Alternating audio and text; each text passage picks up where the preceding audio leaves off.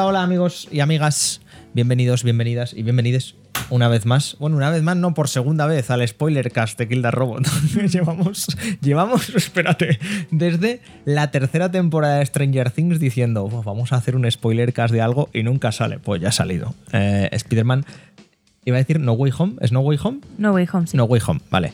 Eh, hola Claudia, que ya la habréis escuchado. Hola. Y hola Gabri, que vuelve Gabri. Hola Gabri, ¿cómo estás? Muy buenas, muy buenas, muy contento de estar otra vez por aquí. Ha vuelto Gabri. la, sí, la ocasión lo merece, ¿eh? Con este peliculón que Por, na- tenemos por de Navidad. Marvel. Spoiler del spoiler, eh, de lo que no os ha parecido. Pues peliculón, ahí, Sí, ahí lo sí. tenéis. Que, que nada, yo soy Guille y vamos a empezar ya con el, con el spoiler cast.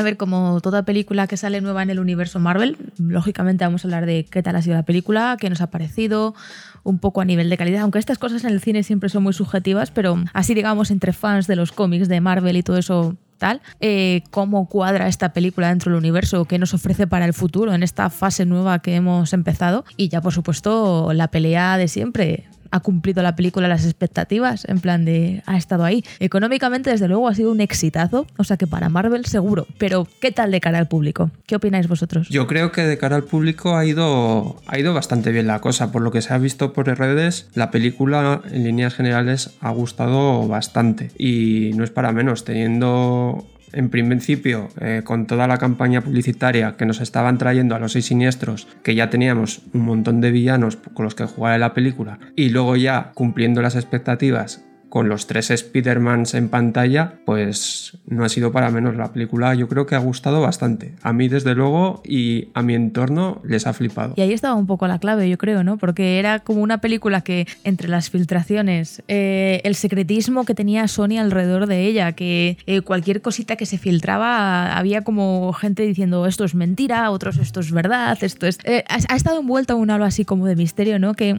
nos ha hecho tener mucha expectativa por la película, probablemente era el estreno más esperado del año, más que de Eternals, más que... mm, eh, bueno, más que Viuda Negra, que también llevaba mucho tiempo en el tintero. Y, y yo creo que en ese sentido es que eh, había dos opciones. O nos flipaba o era una decepción a todos los niveles. Y como dice Gabri, ha cumplido, ha cumplido y me pasa lo mismo. Yo, toda la gente que conoce que la ha visto, ha salido muy contenta del cine. Joder, ya ves. Es que además, eh, que creo que tú además, Gabri, la viste no el día del estreno, sino el día del preestreno. Sí, correcto. Además la vimos en versión original, el, cine lleno, y ya se estaba poniendo, bueno, ya sabéis, con el tema COVID estaba poniéndose un poco fea la cosa ya en esas fechas, pero aún así el cine lleno y, y la verdad que es una experiencia ir a un preestreno con el fandom dándolo todo, gritando cuando tenía que gritar, silencio absoluto cuando tenía que estar en silencio. Y, la verdad que son unas circunstancias que ayudan, ¿no? Ver una película como esta, verla en las condiciones apropiadas, ¿verdad? Sí, verla sí. Eso te iba a decir, porque es que nosotros, bueno, fuimos al día siguiente, al, el viernes, tú el jueves, nosotros el viernes, y es que mm, siempre lo digo en las películas de Marvel, yo las suelo ver una vez, dos como mucho, pero es que, joder, es que ya vives la full experiencia en el cine, súper guapa, que, que, que, me hizo mucha gracia lo de la gente como literalmente aparecen los otros dos Spider-Mans gritando, pero bramando como si no hubiera un mañana, que eso parecía un gol del Zaragoza en la Romareda. sí, sí, es que a mí eso solamente me ha pasado dos veces, o tres, la de Infinity War, Endgame, y en esta, no, nunca me había pasado en otra película, y he ido a preestrenos y estrenos, casi todas las películas así de ciencia ficción, fantasía, de superhéroes, vamos siempre al estreno y nunca me había pasado antes, más que con estas tres. Ya dice mucho, o sea, ya de base, me refiero, eh, esas cosas o esos hitos ocurren ya bien avanzada la película. Si hubiera sido mala, no, no creo que la gente estuviera animada como para pa ponerse a, a, a, celebrar el gol. Yo creo que has dado ahí la clave, Guille, diciendo que, que, esta película es un hito dentro del género superheroico, dentro del universo Marvel, que es un puntito más en, en el recorrido de, tan largo que lleva Marvel Studios. Es un hito para, creo yo, vaya. Sí, porque, claro, deja plantadas como demasiadas bases liquida sí. otras tantas y ya básicamente el hito es que y más tú, ha habido lector de cómics, de TVOs, eh, ya Sí. sabrás que ya han dejado la puerta abierta al multiverso y de- a partir de aquí ya es jauja, básicamente. Sí, sí. Yo creo que ha sido un poco puñetera Marvel, ¿no? Con el tema del multiverso, porque ha ido poniendo pequeñas semillas a lo largo de, de las series y películas, por ejemplo en WandaVision, que nos hicieron el fail ese con, con Mercurio, trayendo al Mercurio de los X-Men. Y, y bueno, luego con Loki, con, con, con su Kang, ¿no? Y ya por fin, pues, por fin nos han traído el multiverso. Y a ver lo que nos, nos depara. Bueno, no sé para que a Hugh Jackman me parece que le va a quedar contrato hasta ni se sabe. Eso tiene, tiene toda la pinta. En Sí. cuanto aparezcan los X-Men, el viejo Logan ya sabemos quién va a ser. Y sobre todo si tiene al, al Ryan Reynolds por detrás. Por favor y gracias. la murga para, para meterse con, con Lobezno, ¿no? Deathpool y Lobezno. De hecho, a raíz del, del éxito de esta película ya han firmado otro contrato por otra trilogía con Tom Holland, que Tom Holland ya había dicho en plan de en previas entrevistas que si esta era su última película de, de Spider-Man, pues que se iba muy contento porque no tenía claro si quería hacer más y fue a la semana, Ya ya, le han ya dicho, a la "No, semana chaval, no". dijo el Kevin Feige, bueno chavales, hemos firmado otro contrato por otra trilogía de Spider-Man. Como chaval, tú no te, vas, tú no te vas a ir. No te preocupes, no te preocupes que te quedan aquí. Ahondando además en el spoiler, el final de esta película es, digamos, que esta trilogía ha cerrado la época adolescente de, de Peter Parker, ¿no? O sea, en plan de, si hasta ahora siempre la habíamos visto ahí a medio camino, en el caso de la trilogía original, pues pasaba directamente a la universidad con Tobey Maguire y en The Amazing Spider-Man, pues en la segunda ya, digamos, entraba como... La, la segunda película es una tragedia, es muy en plan de directamente de cómo se ha hecho adulto muy de golpe, pues aquí ha pasado lo mismo, terminamos una trilogía, ya se pone en el final como que Peter se, se muda, va a empezar la universidad, va a tal, entonces esta nueva trilogía ya va entiendo un poco más que va a ir a buscar por sus villanos. Tenemos en la escena poscritos un poco el tema de que Venom va a estar ahí en la Sí, próximamente. Claro, el simbionte, sí. Entonces, eh, en ese sentido es una película que, eh, más allá de cerrar una trilogía, ha abierto muchas puertas tanto a Spider-Man como a, Como en general. a- a Marvel, al multiverso y, y, y demás. La verdad es que en ese sentido, chapo. Chapo. Además es un punto a mí en el que me gusta mucho porque yo creo que veremos al Peter Parker y al Spider-Man más comiquero a partir de ahora, al más canon, ¿no? El. Peter Parker que es un pobre desgraciado, que vive solo, que tiene un, apartamento de mierda, sin dinero. Igual lo vemos como fotógrafo, a ver si con- lo podríamos ver.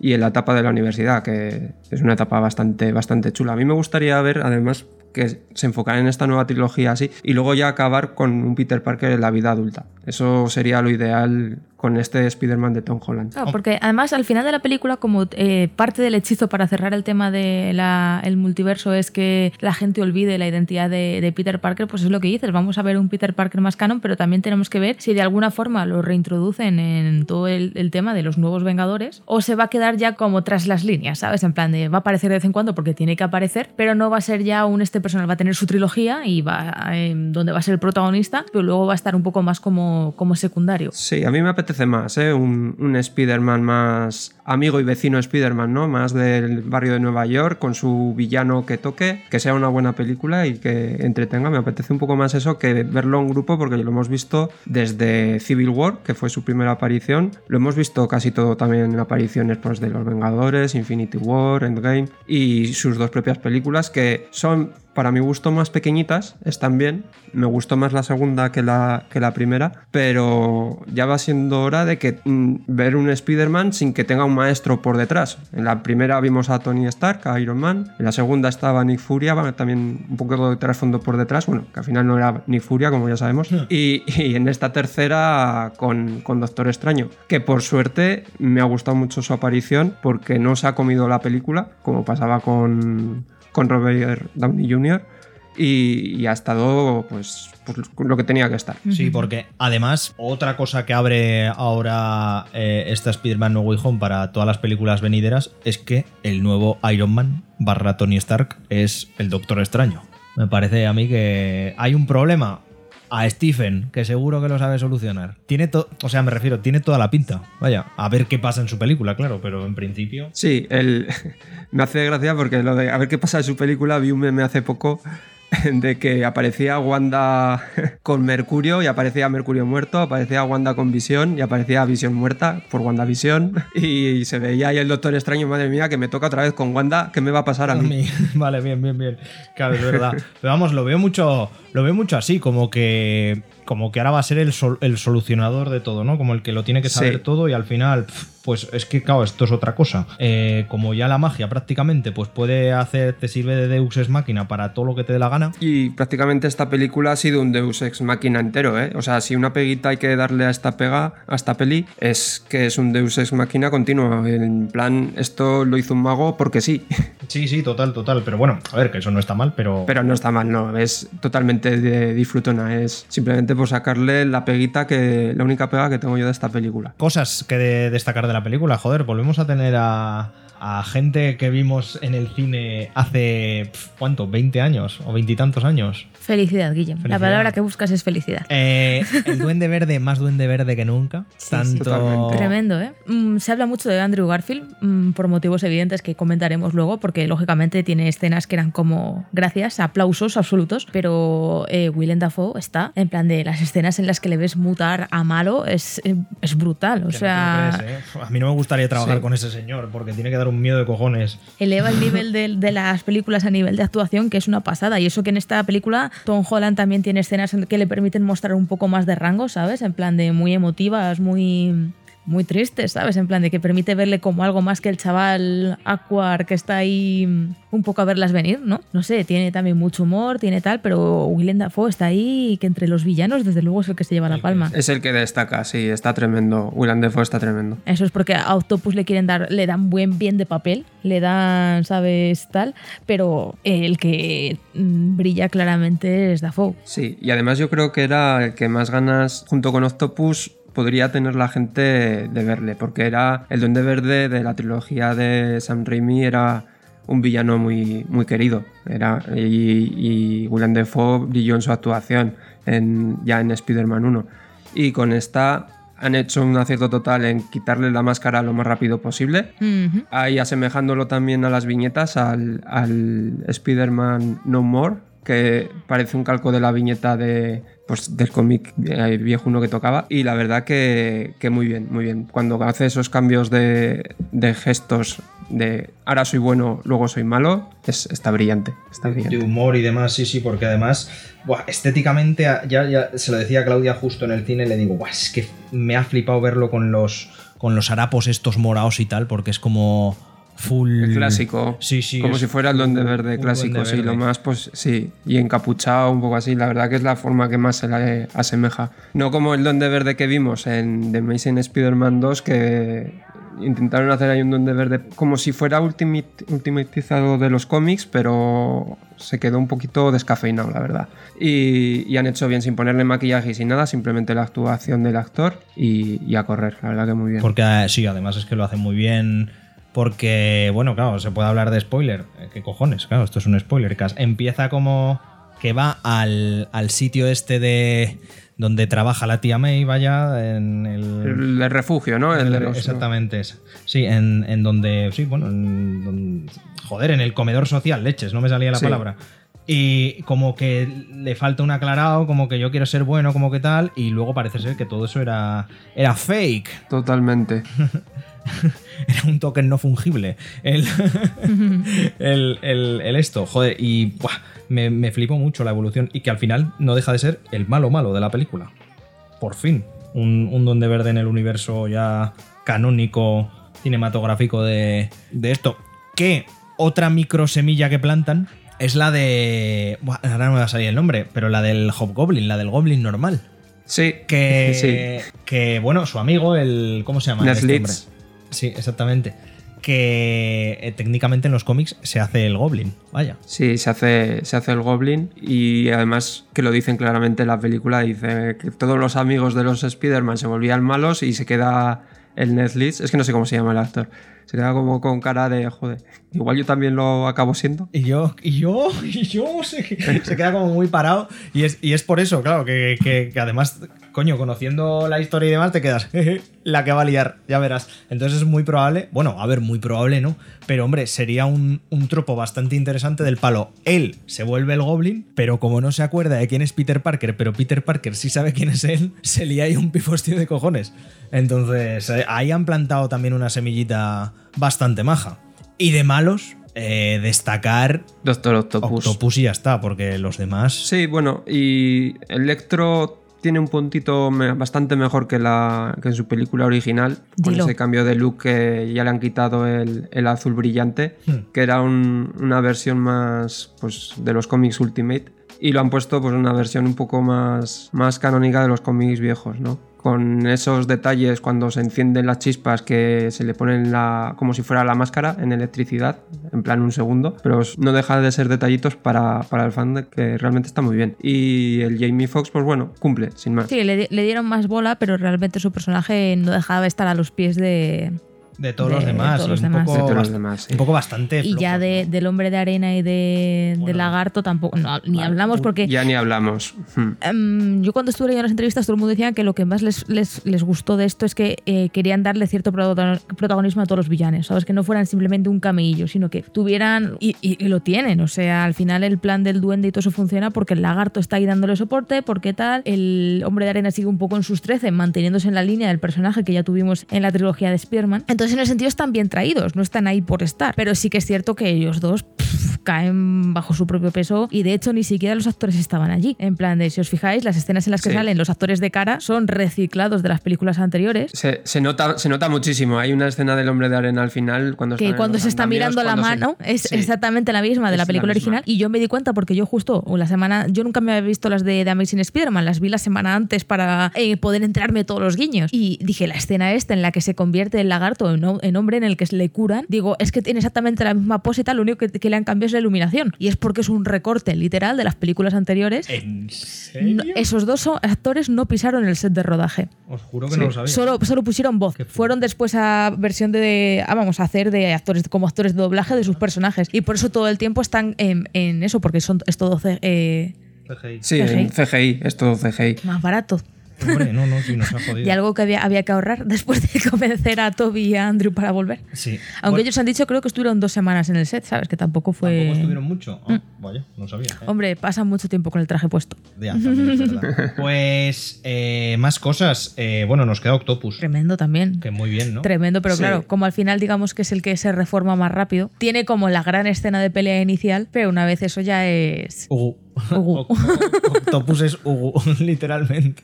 Y está bien, ¿eh? Está bien, yo me alegro, porque era un personaje que tenía las tablas para ser eso y, y que le curen y todo eso y decida ayudar y tal, está muy bien.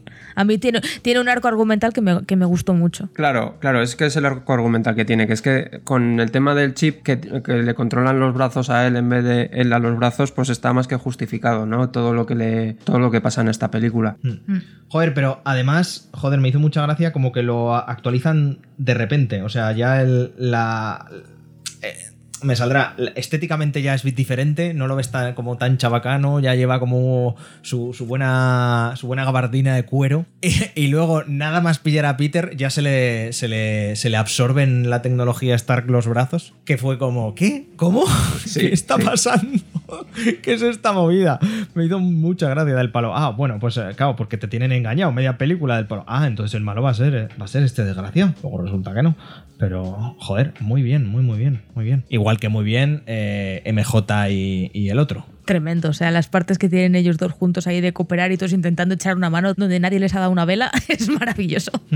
Claro, además, yo creo que esta es la, la MJ que más me ha gustado de, de Zendaya de las otras dos películas y esta yo creo que, que la prefiero aquí, porque es un personaje que nunca me había llegado a encajar mucho, ¿no? Ya cuando esa escena final en la que en, en Spider-Man, la primera, eh, en Homecoming, en la que se decía que era MJ, nos quedamos todos como, ¿de verdad va a ser MJ?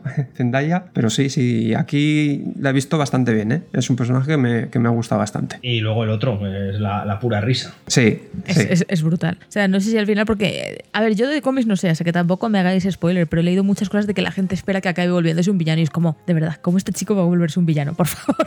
O sea, plan Es- por es- favor. Es lo que hablábamos. En los cómics, su personaje se vuelve el Goblin. El Goblin, sí. Venga, va, no, imposible. Este zagal no puede convertirse en el goblin, no me jodas. Eso es como lo que decía, ¿no? Que ahora con el en los postcréditos que veíamos a Lady Brock del universo de Sony de Venom, que dejaba aquí un, sim- un trocito de simbionte, ¿no? Que quién, van a- quién va a coger ese simbionte, porque aquí todavía no hay ningún Eddie Brock. La gente decía, ¿lo va a coger este Flash Thompson y se va a convertir en Por agente favor, Venom? no, eh, por favor. Uf, no, no, uf, eh. qué duro sería eso. Sí, este Flash Thompson no, por favor. Ese Flash Thompson que no vuelva a salir jamás en las películas. El Y- peor personaje. Sí, a mí no me, a mí no me gusta nada, ¿eh? Es de esos personajes que dices, ¿por qué sigues aquí? en plan de fuera. ¿Por pues. qué? O sea, cuan- además sale como muy, muy entrada la película y es del palo. ¿Pero por qué se han acordado de este señor? O Esto podría haber sido perfectamente otra escena de Zendaya, por favor, o de estos. Ya vale, hombre, ya vale. Nada, veremos qué pasa con, con eso, porque igual es lo dejan ahí un poco como tal, pero igual ni siquiera es para la siguiente película o acaba siendo. No me extrañaría que tal y como juega Marvel ahora mismo las cartas, tú creas que el próximo ese va a ser eh, el simbionte y luego haya otro malo y el simbionte de repente aparezca y digas, hostias. Bueno, yo, yo fíjate lo que, lo que te digo, Gabri, y se lo dije a Claudia nada más salir, porque además sale en una de las nubes al final. Yo creo que la siguiente película va a ser Craven. Podría ser, sí. Además, ya, ya he visto que se han- eh, lo que estás diciendo de las nubes, que es justamente al final, cuando está el Doctor Extraño conjurando el hechizo, que se ven ahí unas figuras de, se supone que, que enemigos, ya han descifrado un poco, bueno, o hay gente que ha dicho los villanos que han salido, y estaba Craven, Rhino, Escorpión, Gata Negra, y luego estaba también, ojo, Superior Spider-Man, que recordemos que es el Spider-Man que, bueno, es el Doctor Octopus dentro del El cuerpo, cuerpo de de Spider-Man. Sí, sí. Es un poco locura. Qué eso, movida. sí. De- movida, pero es literalmente el mejor Spider-Man de los últimos 10 años en cómics. Sí, es- pero es ¿cómo, cómo- cómo explicas eso al público más mainstream? Literalmente acabas de explicar al público mainstream que existen muchos multiversos y la gente los ha traído por un hechizo. Pues bueno, pues yo que sé, hay una máquina que cambia mentes, ya ves tú. O sea, me refiero. Sí, eso a, no a es- día de hoy yo creo que ya es más fácil. Igual, pero tendría. pf, no sé, yo no lo No, termino de ver, ¿eh? O sea. eh, que bueno, piensa que yo fui la persona. Es que recuerdo esa tarde como si fuera ayer en plan de, ¿What the fuck? Y yo te dije, ¿en serio me estás llevando a ver una película donde habla un puto mapache, Guille? Y ¿En hay serio? un árbol, ¿por qué hay un árbol andando? Y, y aquí estamos, ¿sabes? Exactamente, exactamente. Que ahora es literalmente. Contándolo como algo normal, ¿no? ¿sabes? En plan. Como, ah, claro, un mapache, lo normal. Clásico mapache que habla. Pues sí, sí. A ver cuándo llega Cosmo. Eh, sí, pues qué ganas tengo de que aparezca Cosmo, ¿eh? Y no, no, Cosmo bien, Cosmo, Cosmo manejando sapiencial, bien a tope y hablando en ruso. Eh, bueno, de la propia película, algo así que queráis comentar y demás, porque hemos comentado un poco los personajes que aparecen, más allá de que aparecen los otros dos Spider-Man. Spoiler. Sí. La, la función de, de tía May en esta película me parece magistral. O sea, es la leche. Bueno, ya sabemos que tienen ahí una batalla justo cuando el Duende Verde eh, se desenmascara. Que muy bien ese momento en el que están todos los villanos en el piso de- del pobre Happy, destrozándole la casa. Y el sentido arácnido de Spider-Man se, se activa y va como a cámara lenta, mirando villano a villano hasta que da con la tecla y le lanza las telarañas a, a Norman Osborn, que realmente ha sido el Duende Verde, como todo el rato, como decías antes, Guille. Y tras eso, pues hay una macro batalla brutal. Esa batalla me parece súper visceral. Las, una contundencia en los golpes del Duende Verde, como yo creo que no habíamos visto esa contundencia, no sé si en alguna, película en alguna otra película Marvel, igual las del Capitán América tal vez, pero la verdad que una batalla la leche. Y las Sí, sí. consecuencias de esa batalla es tía May muriendo y diciendo pues las palabras Mágicas. clave, ¿no? De Spider-Man, las míticas, la de... Es que es un eco perfecto de la primera película de Tobey Maguire. Sí. O sea, es un eco perfecto de toda esa parte, e incluyendo el duelo ya final, final entre los dos, eh, a hostia limpia, como dices, y mm, boom, ¿no? O sea, en Sí, plan sí, de sí, sí. con los ojos como platos en el, en el además- cine. Eran muchos años que, claro, eran muchos años que no veíamos eso, pues, pues, yo diría que incluso desde...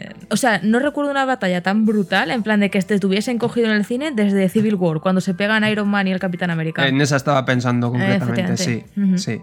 Sí. Que además juegan un poquito con la idea de que tía May todavía no se muere, ¿no? Porque dicen, ay, que, que me he caído sentada o no sé qué, y se vuelve a levantar. Y luego ya es cuando cae y vemos una interpretación también de Tom Holland que, que cuando quiere hacer llorar, pues hace llorar, ¿eh? El, el chavalín. Sí, sí, sí. Y ya está, y te, verdad. y te lo gestionas como bien puedas. sí, sí, sí. Pero es que además ese, ese golpe fue bajísimo. Yo me acuerdo de verla que se levanta en plan de esto y yo, uff, menos mal. Y cuando vuelve a caer es como, ay Dios mío, ay Dios mío. Ah, que no está bien. Y luego como- levanta la mano y dices, hostia, hostia. Y ya cuando le Claro. dice lo del gran poder conlleva una gran responsabilidad, ya dices, vale, tía May se muere. Efectivamente, bueno, Claramente, hasta, tía, hasta aquí ha llegado. Y es, y es horrible, es horrible. Mira que es como, anda que no hemos visto esa escena a veces. Es como lo de los padres de Batman. es- nos la cuelan cada vez que pueden. Pero esta vez es como, joder, no, Sí. no espera. Es que era como No- una cosa. No esperaba que llegase a pasar. mejor. En vez de hacerlo en la primera película, pues te lo hacen en la tercera. Y lo gestionan un poquito mejor y desarrollan mínimamente al personaje. Porque es, ya sabemos, o sea, y el gran público ya es la octava película de Spider-Man Claro, pero en, pero en cierto modo esperabas que ese momento técnicamente no, o a No grandes rasgos no no pero que lo hubiese vivido eh, Peter con la muerte de Iron Man De Iron Man, claro. Claro, ¿sabes? En plan, de no esperabas que encima ahora, boom, todavía te estás recuperando de la muerte de Iron Man, toma la del tía May. Claro. ¿Sabes? Es, es brutal para el personaje, le, fin- le da, le deja un, un- un folio en blanco para el futuro. Totalmente, sí. Mucho pozo, pero además, coño, luego lo analizas y es como, claro, es que Spider-Man sin esa escena no es Spider-Man. Pero claro, ya dices, es lo que, lo que dice Claudia, ya esperábamos que, bueno, pues ya está, lo de Iron Man ya lo ha vivido, no le han dicho las palabras, pero tal. Luego hacen la coña entre los tres. Y me ha dicho que un gran poder. Y le dicen los otros, os conlleva una gran responsabilidad. Y se miran los tres como, ajá, sí. Qué Somos- monos. somos Eso es tres momentazo, ¿eh? somos Todos los tres momentos en los que salen los tres, ya desde el principio, de cuando abre portal Ned y sale Andrew Garfield, Mm. que le dicen, demuéstrame que eres Spider-Man, en plan, ¿what? ¿Por qué? y se Hola, queda ahí vuelves- colgado del techo y ahora gatea, y gatea por el techo.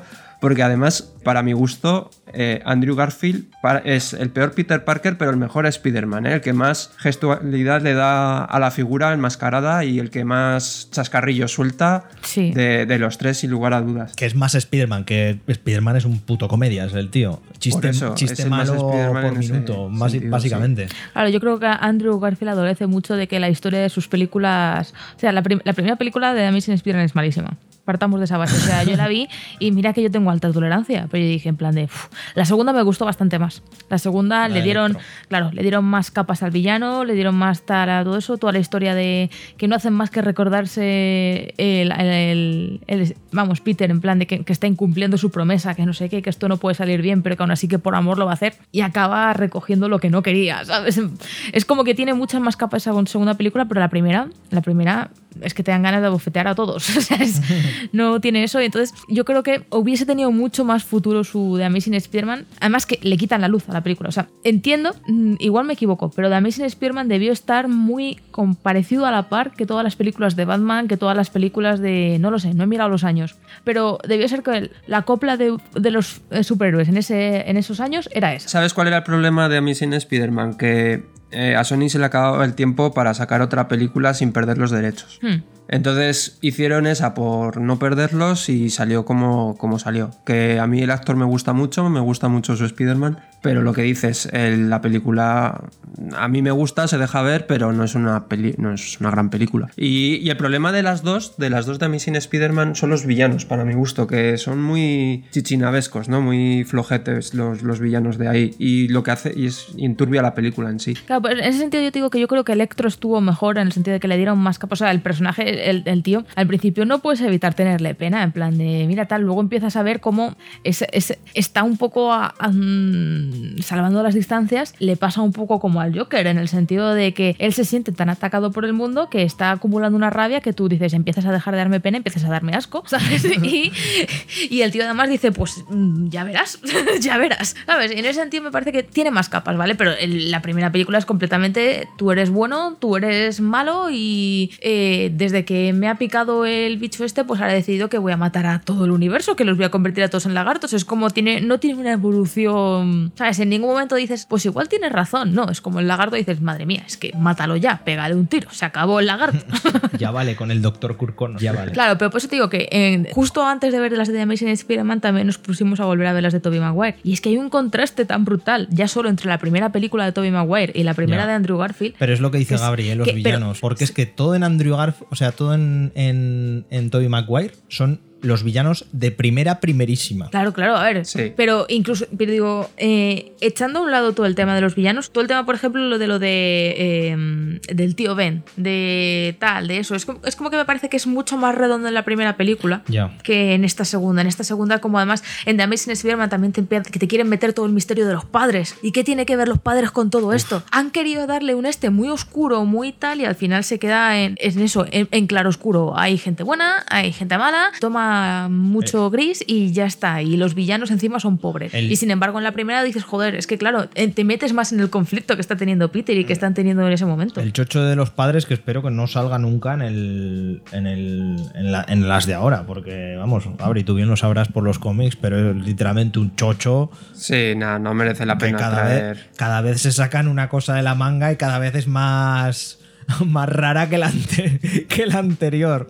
Yo de hecho creo Sí, que, sí. que- que jamás los han mencionado en las de Tom Holland, o sea, No, jamás se han dicho jamás, absolutamente jamás nada de los dicho nada padres. y ya está, y Tom no Holland, o sea, padres, por lo Peter vive sea, con su o tía ya está. y ya está. Y o sea, está, sí. Es que no hace falta además. Porque si no, yo recuerdo que en, en- en unos cómics te decían como que eran agentes secretos, en otros que no sé qué, en otros, bueno, bueno, un chocho que es como, venga, sí, claro, y ahora resulta además que, es que yo creo que el padre, no- de, el padre de, de Spider-Man. Además es como que no hace falta. Es, y me vais a perder, me vais a perdonar por sacarlo, pero es exactamente el mismo tema que Rey. En plan de me la suda.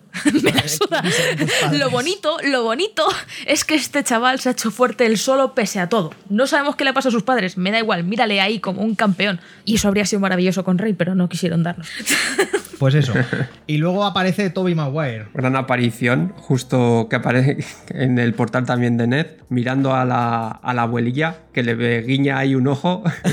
y la verdad que, que está fantástico Toby Maguire en esta, en esta película. Eh, lo que tiene su Peter Parker, que con esa sonrisa que, que lanza, ya dice todo. Es que no necesita expresar palabra. Además, Es es, que es verdad. eso, habla muy poquito. Muy habla poquito, muy sí. poquito, pero no le hace falta Mm. al, al desgraciado, es verdad.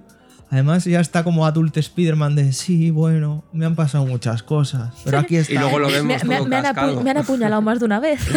Bueno, bueno, esa es otra, esa es otra. Ya, ya abro este melón. Pero ¿por qué es el único que se va con una puñalada de vete a saber cuántos centímetros en el abdomen? Porque le apuñalan en cada una de sus películas. Ya, ya, pero es, joder. es la meta referencia. Ya, pero joder, pobrecillo. Es que joder, me- es que me, me- menuda mojadilla se lleva, ¿eh? Toma, para casa. Que totalmente innecesario, por cierto. ¿eh? A mí me parece totalmente innecesario en esa escena que justo le apuñale para luego recobrarse como si no le hubiera pasado nada. Claro, claro, claro. ¿Sabes? Ya, pero es que claro, matas a Tobey Maguire y yo qué sé. Ya. O sea, no. Revueltas. En plan de, yo, yo creo que está bien un poco en ese de la meta referencia que tienen ahí, pero sobre todo es el tema de que eh, Andrew, el, el Peter de Andrew Garfield es el que emocionalmente yo creo que más le han jodido en sus películas. El de Tom Holland al final está aprendiendo, es un poco tiene más su historia y tal, pero el que más hostias ha llevado, pero con enorme diferencia, es el de, el de Tobey Maguire. O sea, no había control en esa película. y todo bien iluminado. No te hace falta tener una película sin luz para darte de hostias con alguien. Efectivamente, y me hace mucha gracia que es metareferencia a, a todos, que es como, espera, ¿que hay unos Vengadores? ¿Qué es eso de unos Vengadores? Ah, que no eres tú solo, no estás tú solo, no eres el único héroe de la Tierra. Es como, no. Y los otros, ¿qué? Se quedan como muy, como, ¿qué? ¿Qué, Qué está fantasía, pasando? Claro, claro, me hizo muchísima gracia. Y eh, otra guiño más de que, bueno, puede haber otros universos en los que esté todo el mundo o en los que solo haya, yo que sé, un Capitán América y ya está, y no haya nadie más. Entonces es otra semilla más que plantan para cualquier cosa. ¿Y os, gusta- os gustaría que volviesen a aparecer en el futuro? A mí me encantaría, pero creo que perdería el factor sorpresa, el factor shock que es, ha sido verles en esta película. Es como que, ¿molaría volver a ver a los tres Spiderman? Sí, pero no creo que lo lleven a cabo, así como cosa de una película. Yo creo que así está bien, ¿eh? O sea, con una película eh, es suficiente. A mí lo que yo creo que van a hacer ahora, igual se plantean hacer un The Amazing Spider-Man 3 o incluso continuar con un Spider-Man 4 ya Sony por su cuenta. mm, no lo sé si, si tendrán esa carta sobre la mesa. No sé, no sé lo que harán, pero podría ser, ¿eh? Hacerla Sony, o sea, evidentemente dentro de Marvel, pero a su puta bola. A su puta bola, exactamente. A ver, es el este de que yo creo que ahora mismo, o sea, ahora mismo la ola la tiene Andrew Garfield. O sea, Sí. te metes a cualquier red social y todo el mundo está bramando por otra, una tercera, acabar la trilogía de Andrew Garfield. No sorprende, no, no sorprende con la de palos que se llevó Andrew Garfield con su Amazing Spider-Man 1 y 2. Se llevó muchísimos palos. Yo recuerdo que en el cine a nadie le gustaba Andrew Yo, Garfield. yo lo, yo Sí, lo siento, pero no. pero yo no aguanto una Amazing Spider-Man 3. Sí, pero no, porque yo creo que es una película que está gustando más en retrospectiva que cuando salió en su momento. Ya, pero es que va a ser la típica de que te la van a hacer tres años de hype y luego saldrá y será pues el mismo equipo creativo de la 1 y de la 2, más o menos. Mm, Marvel no pintará nada ahí y pasará lo que pasará. Sigue siendo el mismo equipo creativa. Los mismos son los de las La tía, nuevas- es que no me acuerdo cómo se llama, pero la tía, la, dire- la directora ejecutiva de Amazing Spider-Man, es la misma que está produciendo la- la- las de Tom Holland. pero al La final Lo Pascal, único, ¿no? eh, eso es, lo único que antes no tenían a Kevin Feige y ahora sí. Ah, Pero es la misma, y a- y a es- la misma chica. detrás, pero eso se nota. Es que hacer dos películas de Spider-Man a hacer veintitantos de superhéroes se nota. Y de qué funciona y de qué no. Pues ya está, tienen las puertas para hacer un, un cierre de trilogía que mm, les funcione mejor.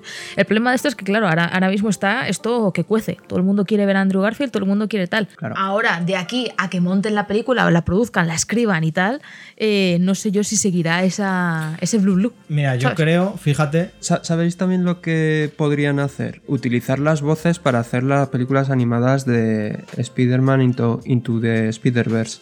Y utilizar las voces de Andrew Garfield y Tobey Maguire, Tom Holland, para hacer una nueva hipotética tercera parte, que todavía no ha salido la segunda, no sabremos lo que veremos ahí. que saliesen, ¿no? Como de que Sí, del palo, sí. en vez de volver a su universo, con el hechizo lo que hacen es meterse en el de Into the Spider-Verse Lo que y sea. a saber, ya, ya. Yo eso no lo descartaría, ¿eh? que los utilicen con sus voces, vaya. Yo lo que sí que creo que pasará, que una de las próximas tres películas que veamos de Marvel, de Spider-Man, serán con. serán con. con los defensores, ¿era? Bueno, con Daredevil y demás. Que esa es otra aparición estelar. Por, sí, que no lo hemos comentado, es verdad. Ya se filtró en las imágenes y demás, pero ya te lo reconfirman que no era una imagen fake cuando literalmente el miércoles aparece Kingpin en Ojo de Halcón. Qué Es bien como- medido lo tienen, ¿eh? Sí, sí, que- Sí. es que, joder, ya ves. Es como, ah, Es como, o sea, se, ha se retrasado la película. Claro, se ha Vale, retrasado la película. Ay, es que por el COVID. Y yo, sí, el COVID. por algo será. Si se ha retrasado, por algo será. Como aquella vez que fue, pues el capítulo de The Mandalorian se ha adelantado dos días. Se ha adelantado dos días, ¿por qué? vale. Ah, sale Luke Skywalker. No. ¿por qué era? Se, se adelantó para demostrar a Baby Yoda curando con la fuerza, porque nunca se había enseñado.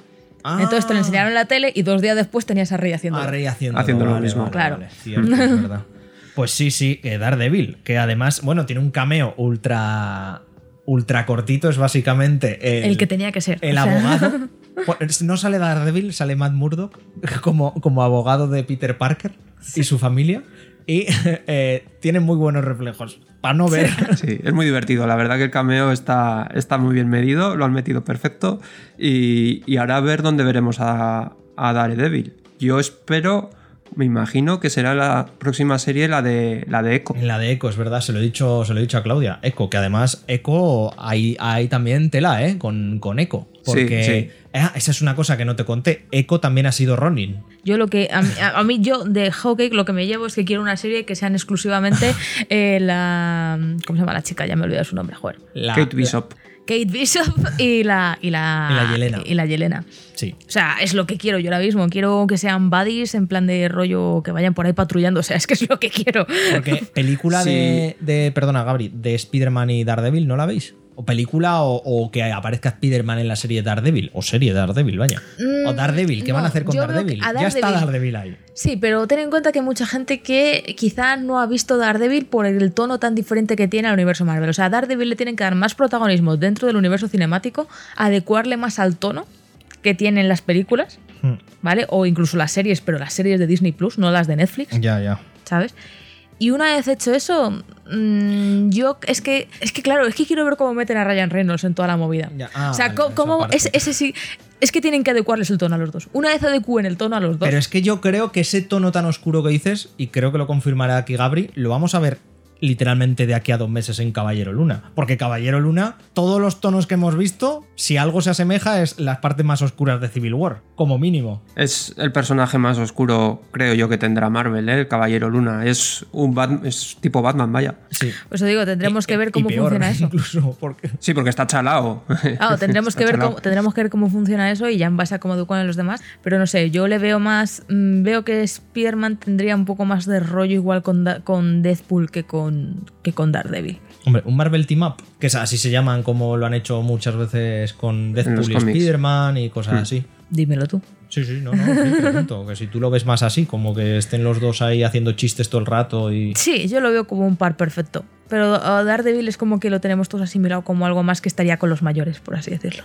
que está con los, está con los mayores. Sí, porque si os estáis dando cuenta ahora con todas las series y todo, están sacando a plantilla todos los reclutas jóvenes, ¿no? De la plantilla Marvel. de, Daredevil, pues, eso es Daredevil, además ahora mismo no conoce a, a Peter Parker. Me Claro. cuadra más que le llame eh, Happy para cualquier mierda de los mayores y que ahí entre a. Ah, y, que esté un poco en la línea, que esté un poco en la línea como ha estado Doctor Extraño hasta las de Infinity War, ¿sabes? Que esté. Sí, porque es, sí, pero aparte lo que decía Gabri, eh, igual nos presentan a los jóvenes Vengadores, ¿no? Algo así, antes o después. Sí, con Kamala Khan y Kate Bishop y Yelena como nueva viuda y no sé. Y Spider-Man, más gente, y la nueva serie esta de Iron Man, que también es una chica joven. pues- Riri Williams, y luego, que se lo decía a Claudia, la última escena postcréditos de, de Spider-Man, bueno, la primera es que se ve al, al Venom de, de Eddie Brock, de cómo se llama este hombre. Tom Hardy. de Tom Hardy, gracias.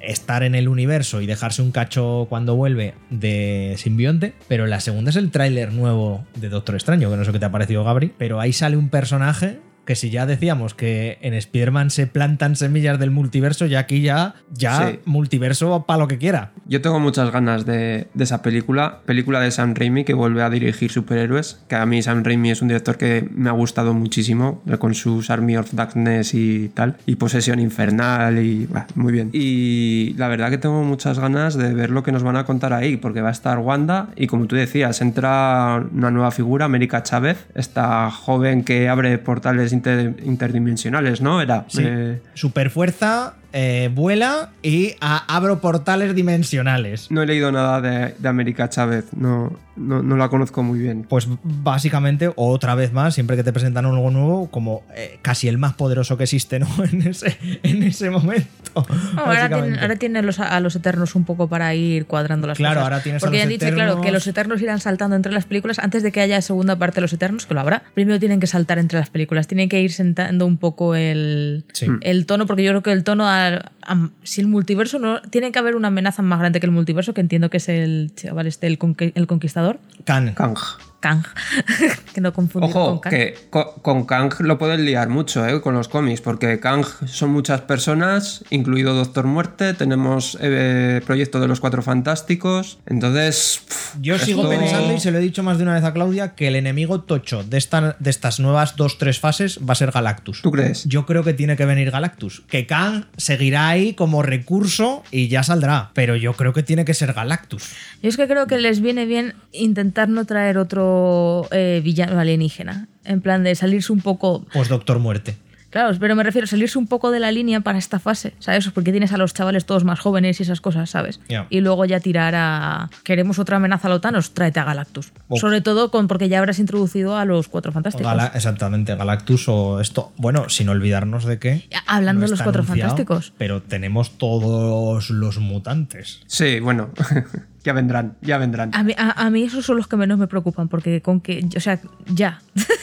no puedes traerte a todo el plantel de los X-Men porque revienta. O sea, va- no cabe más gente en este universo, no. Pues, pues Tú, los mutantes son muchos. Pero que digo que eh, el rumor que hay de que van a volver los cuatro fantásticos a, de Ivan Grofu, Jessica Alba y todo eso, ¿cómo lo, cómo lo lleváis? fatal. O sea, más rumor que otra cosa. No creo que. Yo creo que el tropo de traer a la gente que ha sido ya está hecha. Porque ahora hay rumores de todo. Y también se ha oído que iba a volver el Hulk de Eric Bana de la película de Ang Lee. O sea, no sé. A ver, a mí, yo he de confesar que los, la primera de los cuatro fantásticos me divertí bastante viéndola.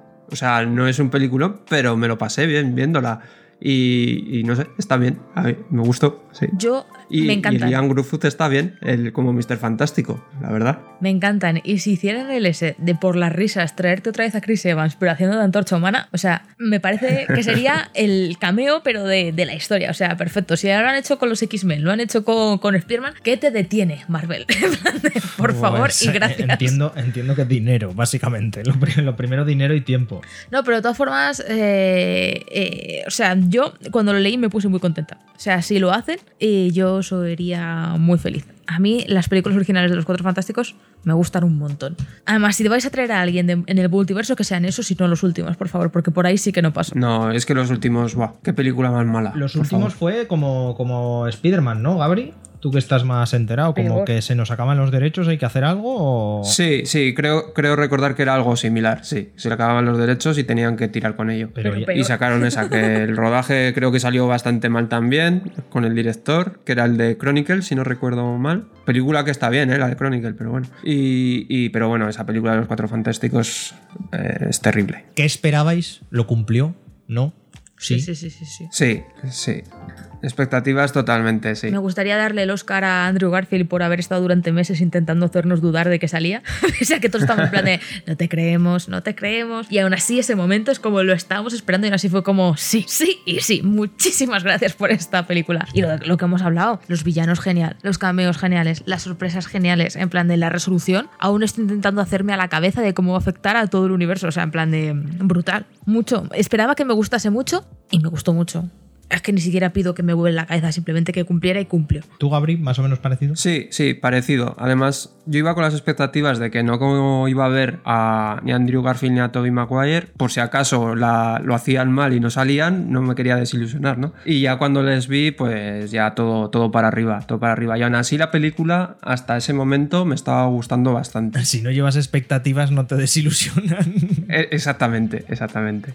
Yo iba pues a ver a los seis siniestros dándose toñinas con un Spider-Man que bueno, ya veíamos en los trailers que estaban súper manipulados porque veíamos ahí la patada al lagarto de un hombre invisible, ¿no? Y, y la verdad que, que la película muy bien. Yo entretuve durante un tiempo, la- ¿te acuerdas que lo hablamos que ya la posibilidad de en plan de ¿y si el Doctor Octopus se pone de parte uy, uy, el Duende Verde se pone de parte, Parte de estos? de Porque esto y como no, sale, no salen, y claro, no salen ahí en la batalla contra los de, de Amazing, digamos, Pues salen también en te plan de digo, tal. ahora que lo Yo dije, dices- ¿te imaginas que se han puesto sola? Más o menos pasó. Ahora que lo dices, pero Gabri, y hay que ser puto cutre para hacer eso en un tráiler, ¿eh? Es que parece hecho con tutorial de 5 minutos del YouTube. Hola, amigos de YouTube, les voy a enseñar a borrar una cosa de un vídeo. Sí, sí. En su defensa no pasa en el vídeo original. O sea, fue concretamente en el vídeo que subió la cuenta de Disney Brasil o Disney India, una cosa así, a Twitter. O sea, que ni siquiera es el... O sea, el tráiler Sí. oficial salió cortado perfecto. Pero justo el, el mini tráiler cuadrado que hicieron para Twitter fue donde se lió. Bueno, las expectativas cumplidas. Y más o menos, no sé si queréis destacar algo, alguna escena o alguna historia que digáis, mira, esto, esto lo quiero volver a ver en cuanto salga el Blu-ray. Mi en escena, mi Plus". escena favorita en la que el Peter de Andrew Garfield salva a la Mary Jane de Tom. De, del Peter de Tom Holland, quiero decir. En plan de. Esa escena yo creo que es catarsis para su personaje y me pareció, o sea, muy bonita. Es como ese momento en que al final la recoge ella, se lo agradece, de que está como todavía como muy en shock y él está como prácticamente llorando en plan de el que le ves curarse, ¿sabes? En plan de no, mm, este chico que acabo de conocer, que ya siento que tengo una relación con él como si fuera mi hermano, no va a tener que pasar por lo que yo he pasado. A mí esa escena, en el momento en que la vi en el tráiler, es como que todos pensamos lo mismo, tiene que ser el de Andrew Garfield el que la rescate Sí. y lo hacen y es el mejor fanservice sin ser fanservice porque le sirve a la historia, cierra, o sea, sirve para la historia del Peter de, de Andrew Garfield, sirve para la historia del, del Peter de Tom Holland, o sea, me parece fantástico y me alegro mucho que hayan decidido ponerla así porque bien podrían haber dicho, "Buah, esto, esto es muy gratuito, no lo vamos a hacer y, y- y no, es maravilloso. Yo creo que esa de escena que digo, joder, la quiero volver a ver, tal, esa la primera. ¿Tú, Gabri, alguna que destacar? Es, es que son muchas, me, me gusta mucho. La que ha dicho Clau me gusta muchísimo. Es una escena, una escena brillante porque es como que lo que no pude hacer con mi, mi novia lo hago poco por, por la de este chavalillo, ¿no? Por, por la de este hermano, ¿no? Que además lo verbalizan en la película que, que- que- que ellos querían tener algún hermano también, ¿no? Y se les ve. Momento muy bueno también porque simulan el momento meme de los Spider-Man señalándose cuando están tú Peter 1, tú Peter Sí. 2, Peter 3. La verdad que es muy gracioso. Yo me quedaría con todas las interacciones que hay entre los tres Spider-Man, tanto ahí en la batalla como cuando están en el laboratorio, eh, dando ya lo que no habíamos visto todavía muchas veces, ¿no? Igual en la de Andrew Garfield, sí, el Peter más cerebrito, el Peter más matemático y calculador, ¿no? El científico. De hecho, es el, el único que se pone bata. Correcto. Y, y todos esos homenajes ¿no? a los lanzarañas del Tobey Maguire que son orgánicos y los otros son fabricados por ellos, están muy bien. Yo me quedaría pues con todas las interacciones de, de- entre ellos. Y por supuesto la muerte de Tia May, que me parece fantástica, como está bien de, bien de llevada. Por cerrar un poquito, y porque no vamos a hacer 40 spoiler cast de lo que ha pasado este año, ¿qué tal todo este año en general del universo Marvel, Gabri? Con, porque hemos tenido eh, Bruja Escarlata, hemos tenido Loki, hemos tenido Shang-Chi, hemos tenido Los Shang-Chi. Eternos. Me había olvidado de Sanchi. Viuda Negra, ah, sí. A ver, en cuanto a cine, las películas que han venido eran tal vez un poquito más pequeñitas, ¿no? De personajes no conocidos, que yo creo que le viene muy bien ese lavado de cara a Marvel después de- del cierre de, de la saga del infinito, ¿no? Le viene muy bien dar a conocer otros personajes que tiene ahí en recámara en, en los cómics. Y han sido películas que, que están bien, que me han gustado. Son películas bastante entretenidas. La de, por ejemplo, Sanchi y las artes marciales me parecen brutales. Y la de Viuda Negra, pues explora un poquito más todo eso que nos dejó ver eh, la era de Ultron como ecos del pasado de Natasha, pues lo hemos visto ahí en esa película, un poquito tal vez más edulcorada de, de lo que podría haber sido. Pero bueno, cinematográficamente, la verdad que pues Marvel haciendo lo suyo. Haciendo sus cosas de Marvel. Sí, sí, básicamente. Y en cuanto a series, la verdad que me, me han gustado también. Me, me han gustado. Algunas más, otras menos. Pues La Bruja Escarlata y Visión, la verdad que es algo nuevo que no habíamos visto todavía, una sitcom en, en Vengadores, o sea, en, en el universo Marvel. Y que luego es más de lo que parece, ¿no? Pero algo diferente. Y luego teníamos también Winter Soldier, también salió este año, ¿no? ¿O fue...? Muy a mi pesar. Sí, sí, es que Winter Sí. Soldier en esta casa no, no, No, No, gustó. no, lo ha hecho muy bien, ¿no? Entender, por supuesto, que es la serie de Halcón y De eso. Halcón y- Porque de, de- de lo que es Marvel, la película del Capitán América y Winter Soldier es mi favorita. O sea, no tengo Sí, ningún problema sí, con Halcón. Winter Soldier. mi problema es con hab- eso. Hablamos, hablamos de. Gabri habla de. Sí, sí, sí, sí. De la Sí, de la serie, de Ojo, o sea, de Halcón y Soldado de Invierno. Estaba bien, eh, o sea, no, no dice nada más al universo Marvel, no, más allá de que veremos un Capitán América 4 que será Halcón, mm, no te- y que hay mucho suero, el típico suero del soldado que se suponía que solamente lo tenía Steve Rogers en su cuerpo, ahora lo tiene todo el mundo, Todo Dios, es verdad, lo puedes comprar en Ikea. tal cual.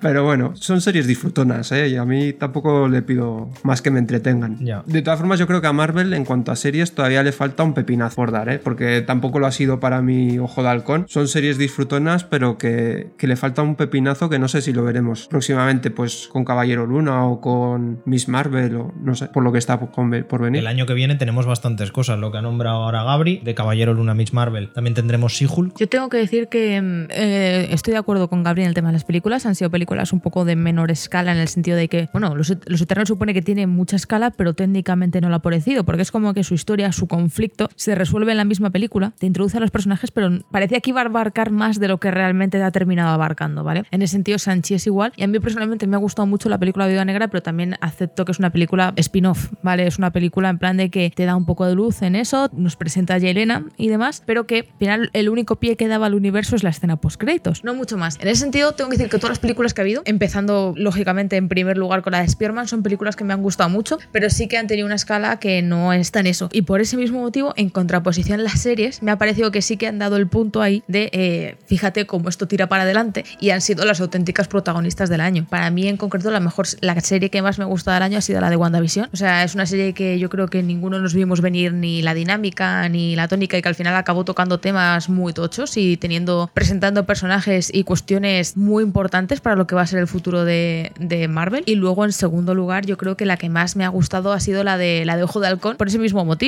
Mira estos personajes, mira cómo les podemos sacar partido, mira cómo te metemos a Kingpin como que no quiere la cosa, la serie ha terminado, ¿vale? Pero te hemos dejado todos los postres encima de la mesa para que tú piques las teorías que tú Que quieras. tú quieras. Eso es. Claro. Loki, Loki en su momento también, claro, a Loki estábamos todos entregados porque parecía, digo, madre mía, aquí están pasando cosas muy tochas. Pero al final se ha visto como un poco disminuida por la escala de cosas como lo de Spider-Man. O sea, lo que vimos en Loki ha sido un pedacito, un canapé al lado de lo que hemos visto en, en, en Spider-Man, el auténtico potencial que tiene todo este tema del multiverso. Pero también ha estado muy bien y también, y luego está la otra, que no voy a mencionar porque ahí está, ahí, ahí se podría haber quedado, sinceramente. Pero igual se la, la tendrían que haber dado una vuelta porque yo, yo aún estoy intentando entender cómo he podido perder tantas horas de mi vida. ya ni ver la fanfarria de Marvel me emocionaba viendo esa Yo- serie, solo quería que acabase. Fíjate, disfrutona es. Tiene unas escenas de acción bastante Eso te iba a decir, las escenas ¿eh? de acción son Sí. la polla. Eso sí, me refiero que se podía haber quedado en película de hora y 45 Eh, minutos. dilo, y es que- es que es eso. Lo mismo, más bien que mal. ¿En qué momento decidieron que esa serie tenía que tener cuántos episodios tuvo? Seis. ¿Seis? Seis de ¿Seguro? una hora. Se te hizo muy larga, ¿no? Muy larga. Podríamos haber solucionado Y- todo eso en una película. O sea, en plan, ¿de qué necesidad tengo yo de saber cómo coño se arregla el barco de la hermana de Falcon? Es que me da igual.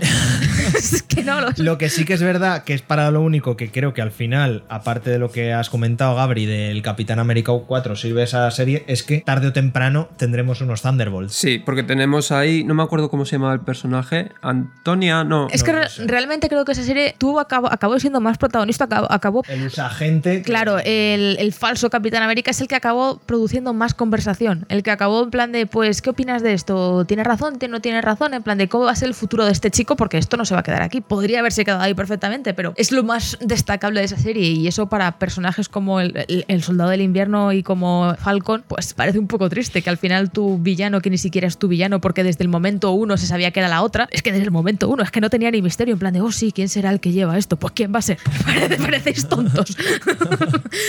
Bueno, en fin, no sé. A mí esa me tira un poco salto y es lo único que no me ha gustado de Marvel de- del año. Y sí que destaco eso, en plan de que las series me ha parecido que han brillado más que las películas. Hasta al menos hasta que se estrenado Spider-Man. Creo que al, fin- y al final es eso, como ha, causado un poco una sensación de seguimiento, todos todas las semanas comentando y qué pasará en el próximo y todo eso. Eh, si lo explotan bien, me parece que el futuro de las series de Disney Plus puede ser alucinante. Porque precisamente por eso, porque te permite también hacer películas así más pequeñas, más introductorias, más tal, hasta que luego te sacan un Spider-Man, te sacan un Nuevos Vengadores, te sacan lo que quiera que sea Pues que es venga. que es ahora lo que está pasando, vamos, bien lo sabremos, que es que ahora literalmente no podemos parar. Disney no va a poder parar. Es como vamos a tener cada dos, tres meses y cuando nos dan un micro respiro con Marvel va a haber cosas de Star Wars, que es lo que está pasando ahora. Y en cuanto termine Boba Fett, creo que va ya Caballero Luna, ¿no? Caballero Luna. Caballero Termina Luna Caballero es en Luna, marzo, me parece. Pues, pues fíjate, termina Boba Fett, Caballero Luna, Doctor Extraño y luego creo que vendrá ya Cassian Andor, ¿no? O algo así. ¿De series? O Kenobi. Kenobi. Que no vi toca este año Ojo que viene. Kenobi. Ojo con Kenobi, ¿eh? Ahí sí que, ganas yo. ahí sí Sí, que sí, habrá sí. spoiler cast también, ¿eh? Me cago en la Sí, puta. Me cago en Dios. ¿Qué te ha parecido a ti el, año de Marvel, Guille? A mí. meh, ¿Me? Me. Vaya, vaya. Es que a mí lo que me gustó mucho, WandaVision. y Madre mía. El What Ay, a mí me gustó mucho WandaVision. Yo tengo que. eh, What o sea, If- a- a- What If al también final, me parece Ah, What If, otra olvidada, sí. sí. Ostras, What Que. What If, por cierto, parecía que no iba a tener nada que ver, que iba a ser un producto independiente de Marvel, pero tiene más miga que, que otra cosa, ¿eh? Porque hemos visto en el tráiler de, de Doctor Extraño y el Multiverso de la Locura que va a salir el Doctor Extraño malo de What If. Sí, el que Tremendo, se vuelve Tarumba. Tremendo. Pero entonces yo creo que en eso un poco coincidimos, ¿no? Al final las series son los que, están, la que, los que realmente están dándonos la, la chicha. Y eso es muy interesante porque yo creo que todos teníamos un poco las series como, ve, esto van a ser pues series aparte, contando historias aparte y al final no, al final es lo que está dando cohesión a todas estas películas entre medias Hmm. y lo que nos mantiene ahí a todos pendientes de qué va a pasar. Claro, pero es lo que es lo que le faltaba a esto.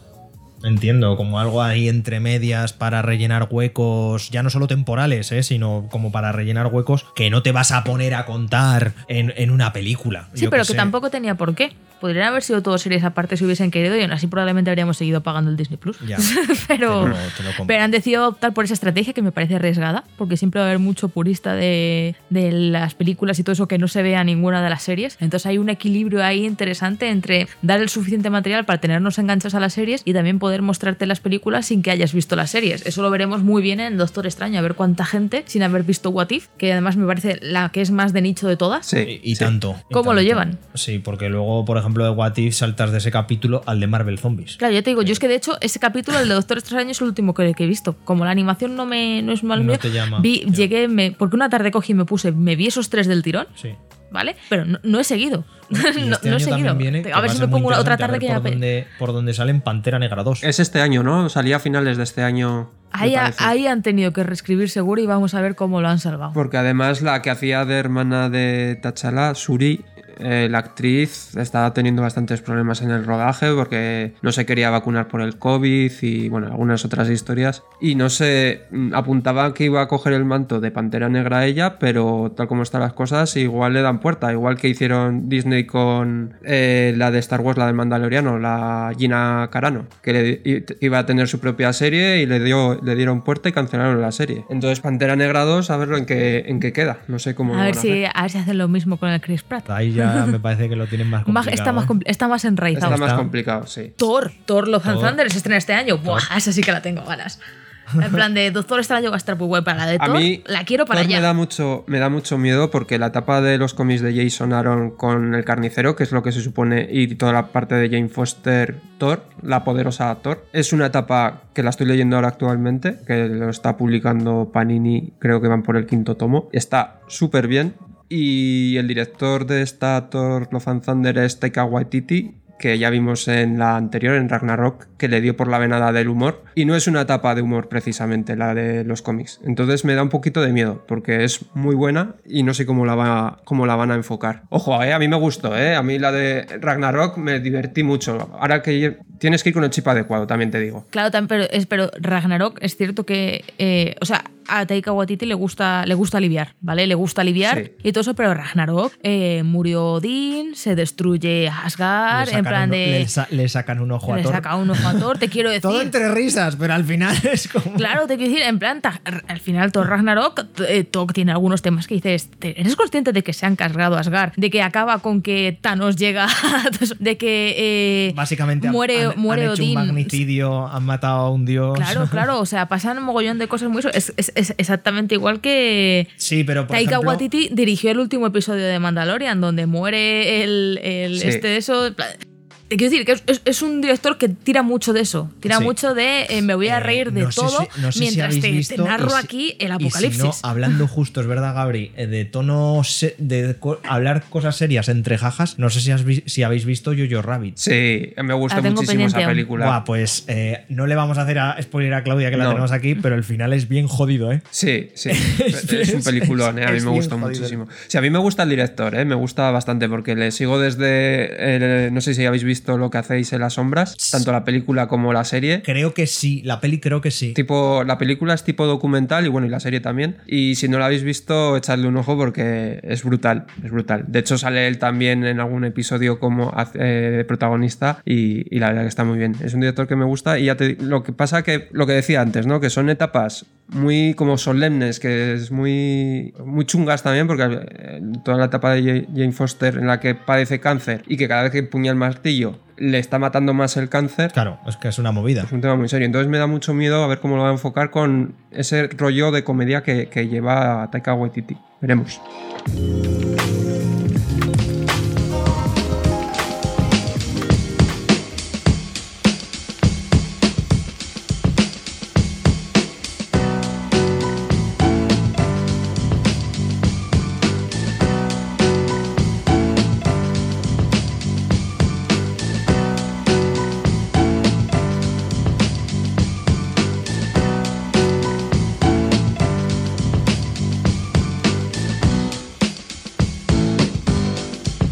Ahora sí, hasta aquí. El segundo spoiler cast. Es que ya son- vaya desgraciados que estamos hechos.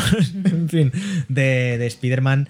Eh, No Way Home. Nos vemos, yo creo que, bueno, esta misma semana no, porque lo, me pongo a editarlo ya y lo que me cueste, que será, pues igual si no es esta noche, mañana por la mañana saldrá, pero nos vemos la semana que viene en un podcast regular. A ver si también te vuelvo a convencer, amigo Gabriel, para que te pases. A ver, a ver, lo que pasa es que lo tengo, me habéis pillado bien con las vacaciones, pero de manera normal, joder, es, que es un tío, hace complicado. Es un, es un tío muy ocupado, ¿eh? Y si no está pero por, lo intentaré, por sus montes o sus cuevas haciendo sus cosas. De eso ya no tanto.